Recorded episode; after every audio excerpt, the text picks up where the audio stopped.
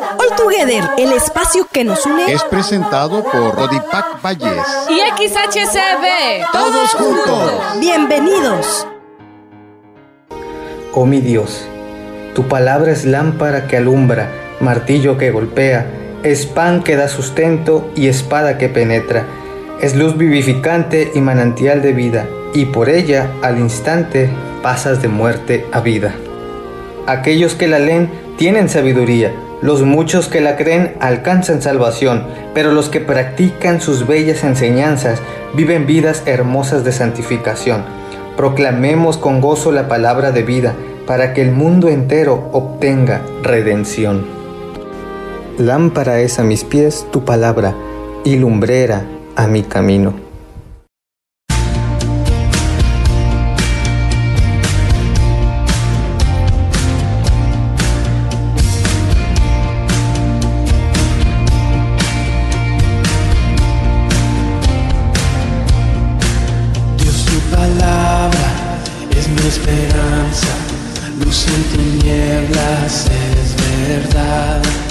es para el débil su fortaleza, escudo al que confía en ti, escudo al que confía en ti.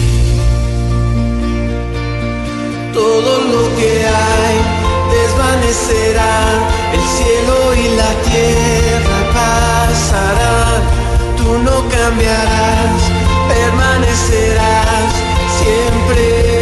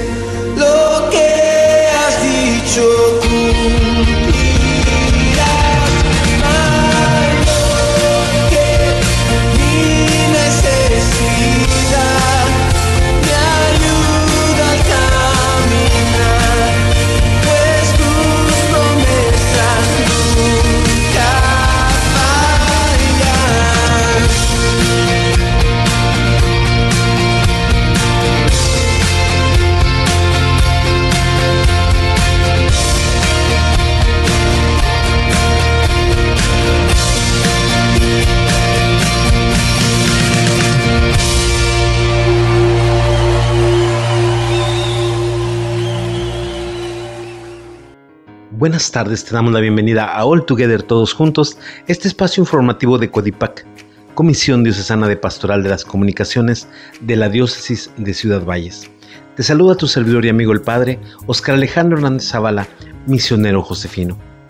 Y hoy te quiero presentar en este mes de septiembre, mes de la Biblia, un segundo programa especial acerca de la palabra de Dios. Sabemos que tenemos como desafío conocer la Sagrada Escritura, y en este audio que te voy a presentar, que es un audio muy sencillo, eh, conoceremos qué es la Biblia, cómo se formó y cuál es su propósito. De esta manera simple conocerás algo muy importante para ti como creyente acerca de la palabra de Dios. La Biblia es uno de los libros más influyentes en la historia de la humanidad. Explora las grandes preguntas de por qué existimos ha inspirado a muchas personas a hacer cosas asombrosas. Y ha confundido a muchos otros. Probablemente tengas una por ahí guardada en algún lado. Entonces, ¿qué es en realidad la Biblia? Bueno, la Biblia es una pequeña biblioteca de libros que surgieron todos de la historia del antiguo pueblo de Israel. Y en un sentido, ellos eran como cualquier otra civilización antigua, pero entre ellos existió una larga línea de individuos llamados profetas, y ellos veían la historia de Israel como no ordinaria, la veían como una parte central de lo que Dios estaba haciendo por toda la humanidad. Y estos profetas eran genios literarios. En serio Sí, ellos usaban de manera experta el lenguaje hebreo para escribir narrativas épicas y poesía muy sofisticada. Eran maestros de la metáfora y de la narrativa y utilizaron estas técnicas para explorar las preguntas más complicadas de la vida acerca de la muerte y la vida, las luchas del ser humano. Así que hay muchos autores diferentes que contribuyeron en escribir este libro. Sí, y estos textos fueron producidos en un periodo de más de mil años, empezando con los orígenes de Israel en Egipto hasta su reino y su primer templo, pero eventualmente fueron conquistados por los babilonios, quienes se los llevaron al exilio. Luego, en un momento crucial de su historia, muchos israelitas regresaron a su tierra, construyeron el segundo templo, reformaron su identidad, y es aquí cuando las escrituras judías empezaron a tomar la forma en que las tenemos hoy en día. Está bien, la Biblia judía. ¿Qué hay en ella? En hebreo se llama por un acrónimo conocido como Tanakh. La T es por Torah, a veces llamada la ley. Esto es, los primeros cinco libros con la historia del nacimiento de Israel. La N es por Nevi'im, una palabra hebrea para profetas, y esta sección consiste de los libros históricos que cuentan la historia de Israel desde el punto de vista de los profetas. Luego tienes los libros poéticos de los mismos profetas. La K es por Ketuvim, una palabra hebrea para escrituras. Esta es una colección diversa de libros poéticos, libros de sabiduría y más narrativa. El pueblo judío cree que a través de todas estas obras literarias Dios le habla a las personas. También hay otras escrituras judías que estaban siendo producidas durante el periodo del Segundo Templo. Sí, un grupo realmente diverso de textos y estos también eran muy valorados en las comunidades judías. Y había debate en estos tiempos antiguos sobre si algunos de estos textos debían o no ser considerados como parte de sus escrituras. Así que hay muchos tipos distintos de textos escritos en un periodo de tiempo muy largo. ¿Por qué los juntaron en la forma en que lo hicieron? Todos estos textos juntos cuentan una historia épica sobre cómo Dios está trabajando a través de este pueblo para traer orden y belleza al caos de nuestro mundo. Y todo ello culmina en la esperanza de un nuevo líder, quien vendría y renovaría toda la creación. Y luego el Tanakh termina y este líder nunca llegó. Así que es una obra escrita de manera experta, pero le falta el final. Exactamente. Luego, unos pocos siglos después, un profeta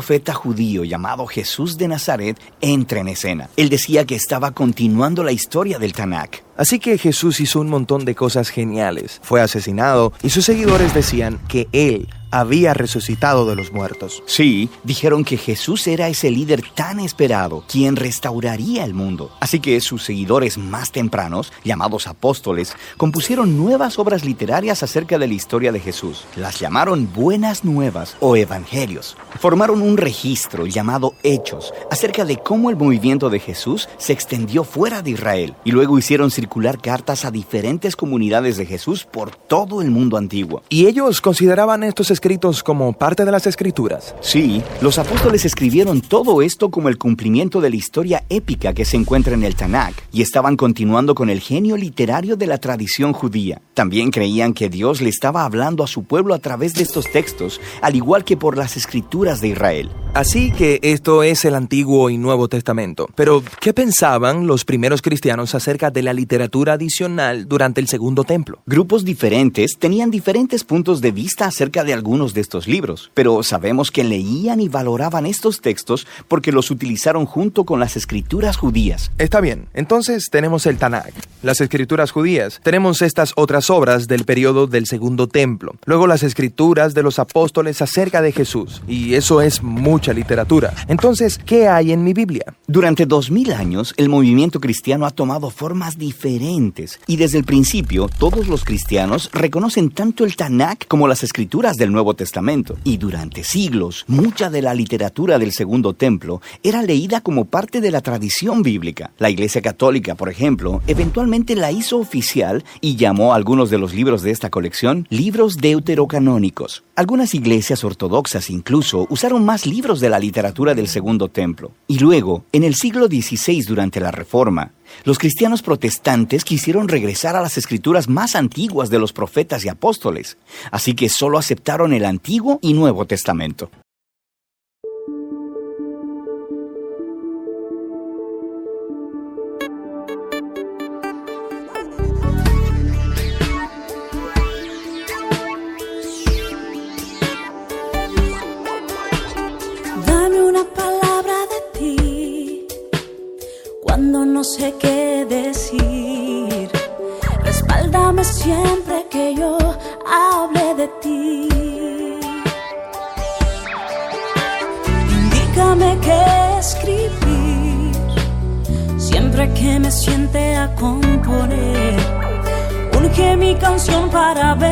Bendecir quien la pueda oír.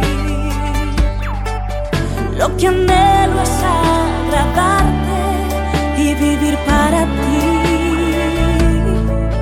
Porque tú me enviaste al mundo a hablar de ti. Dame una palabra desde el corazón que cambie vidas y traiga bendición. Una canción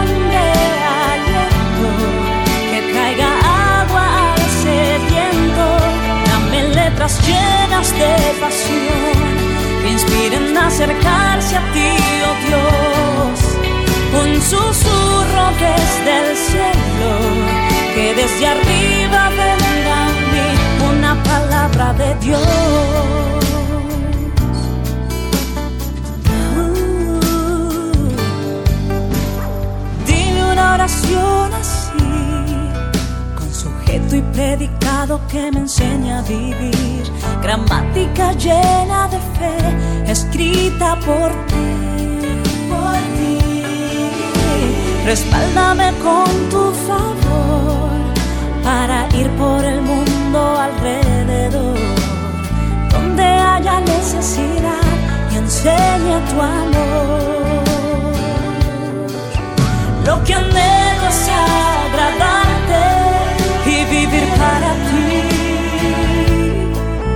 porque tú me enviaste al mundo a hablar de ti. Dame una palabra desde el corazón que cambie vidas y traiga bendición. Una canción de aliento que traiga agua al sediento. Dame letras llenas de pasión que inspiren a acercarse a ti, oh Dios un susurro desde el cielo, que desde arriba venga a mí una palabra de Dios,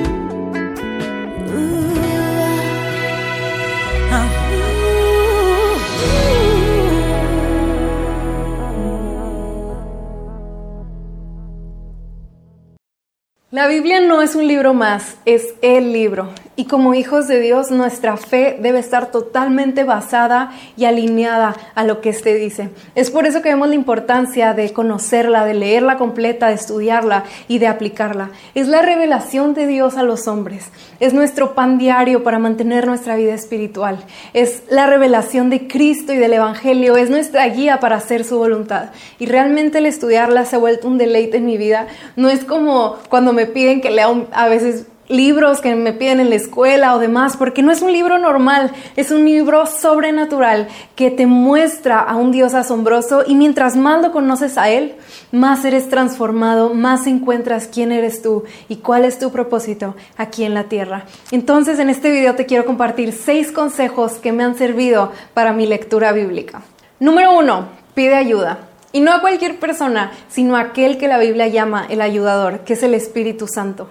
Él es el que nos enseña todas las cosas, Él es el que abre nuestros ojos para que podamos entenderlo. Una persona que no se ha arrepentido, que no ha creído en Cristo y que no ha recibido al Espíritu Santo, nunca va a poder entender esta palabra, está cegado a ella. Entonces, es tan importante nuestra dependencia del Espíritu Santo. Antes de leer, pídele, ayúdame a entender la profundidad de lo que estoy leyendo. Y vas a ver cómo en esa dependencia cada día vas a poder profundizar más y más y conocer más y más lo que dice este libro.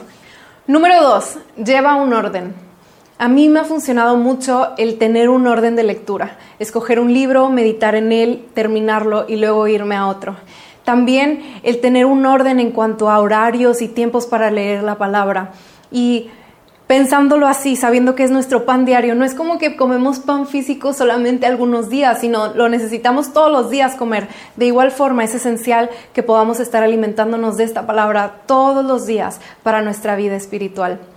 Número tres, toma notas ten una libreta, ten un, documento en tu computadora en donde puedas estar anotando lo que Dios te está hablando día a día a través de los versículos que te tocó leer. También puedes estar ahí anotando cosas que tal vez no has entendido y puedas seguir buscando en la palabra para comprender o acercarte a algún líder que sabes que estudia la palabra y que te pueda guiar a entender. Y finalmente anota las formas en las que puedas poner por práctica lo que estás aprendiendo en tu día a día. Número cuatro, memoriza.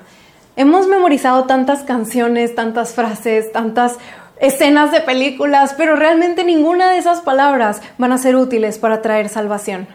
El memorizar versículos de la Biblia es algo esencial porque, sabes, van a haber momentos en la vida en los que haya dudas, en los que haya temor, confusión, tanto en tu persona o en las que te rodean. Y estas palabras, estos versículos, el recordarlos y el compartirlos son los que van a traer vida, verdad y salvación. Número 5. Comparte.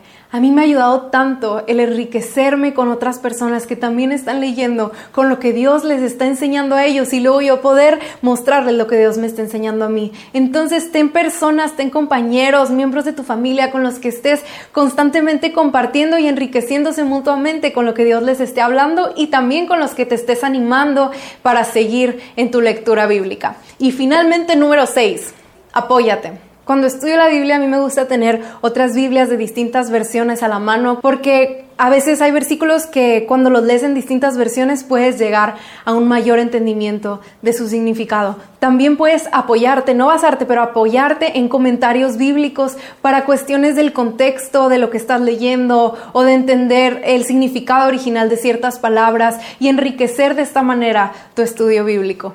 Y bueno, estos son los seis consejos, espero que hayan sido útiles para seguir aprendiendo y creciendo nuestra lectura bíblica juntos. Hasta luego.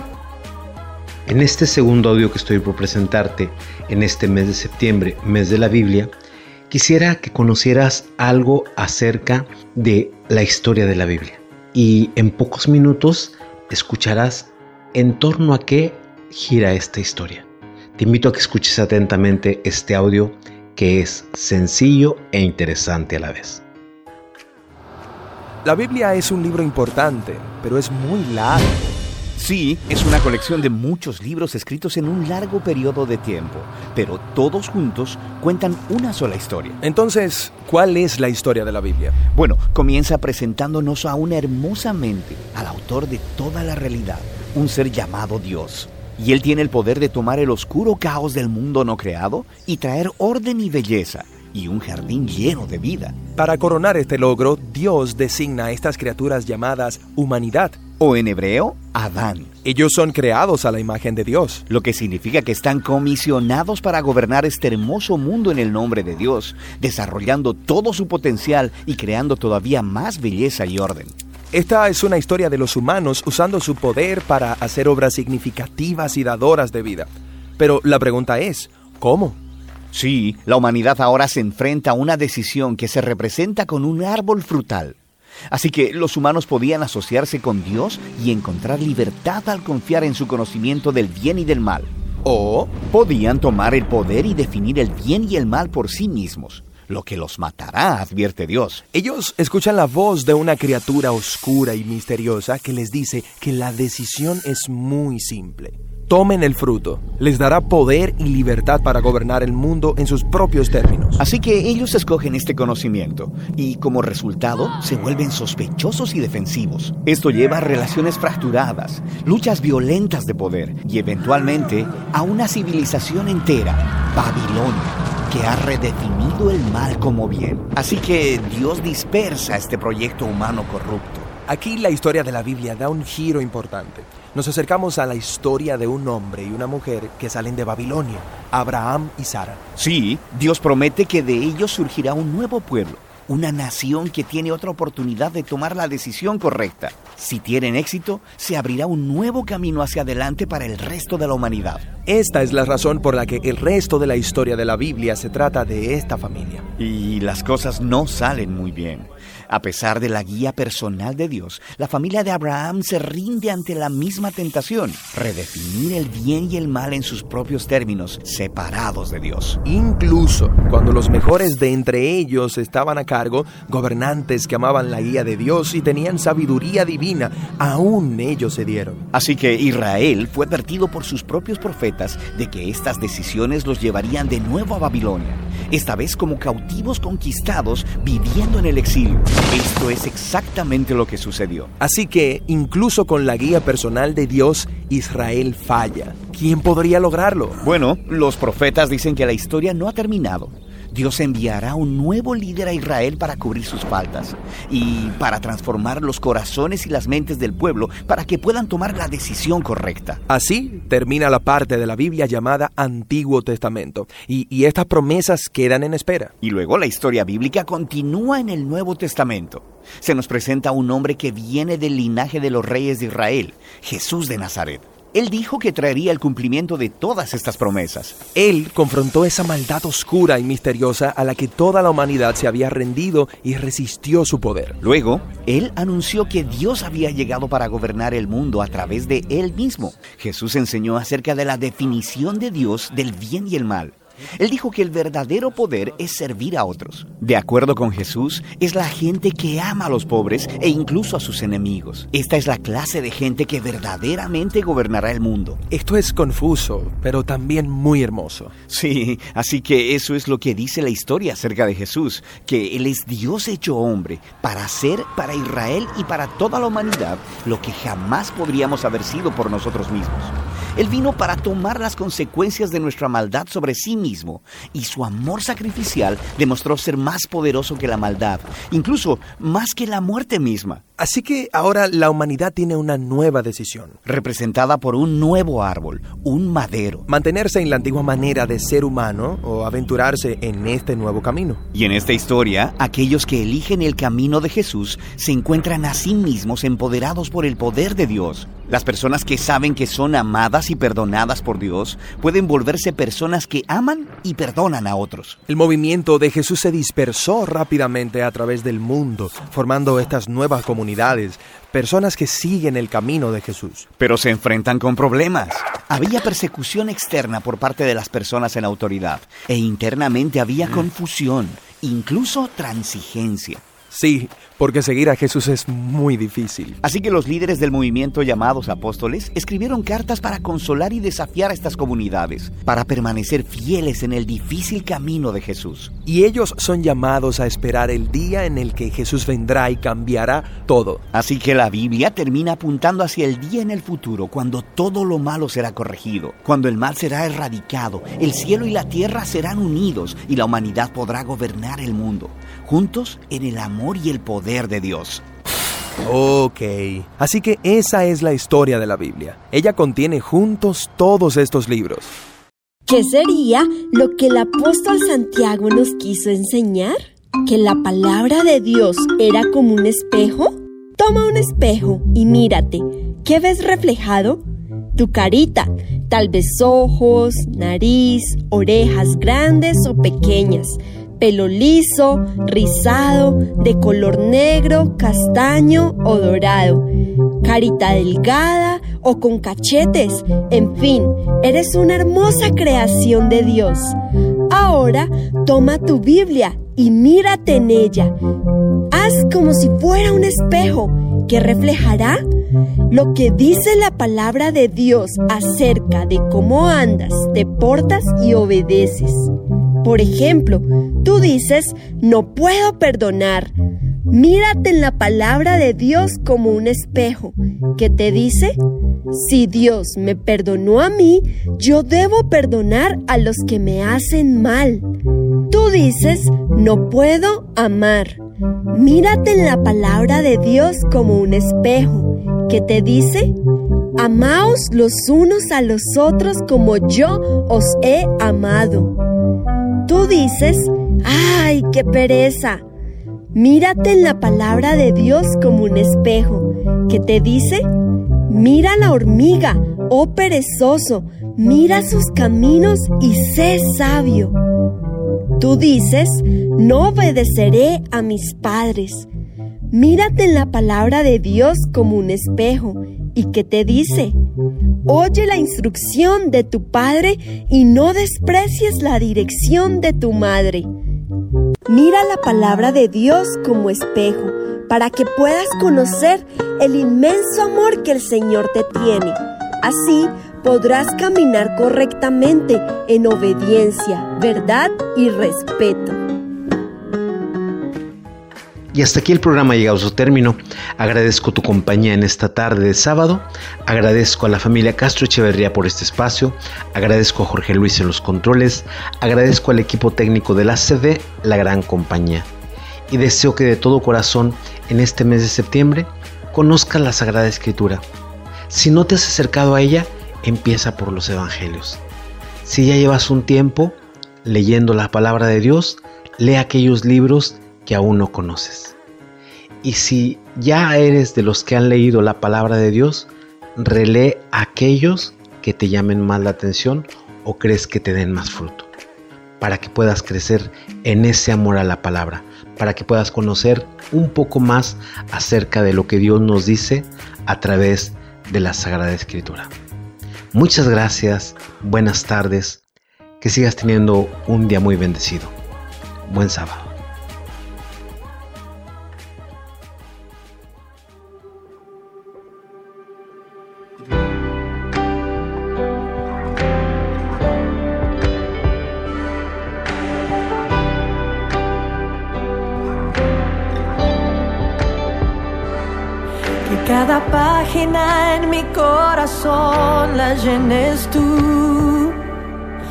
Tus palabras y revelación hoy traigan luz. Si la voz del enemigo hace ruido alrededor, me aferro a tu voz. Tu palabra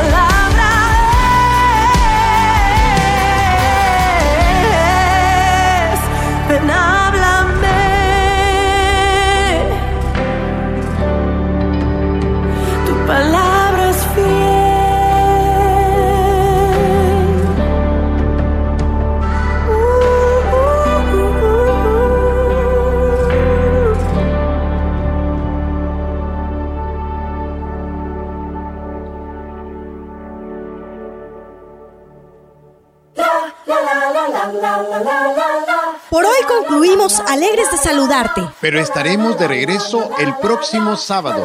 No lo olvides, te esperamos. Misma hora. Misma frecuencia. Construyamos juntos un mundo mejor. Esperamos tus opiniones y sugerencias al correo electrónico codipacvalles.com. All together. Todos juntos.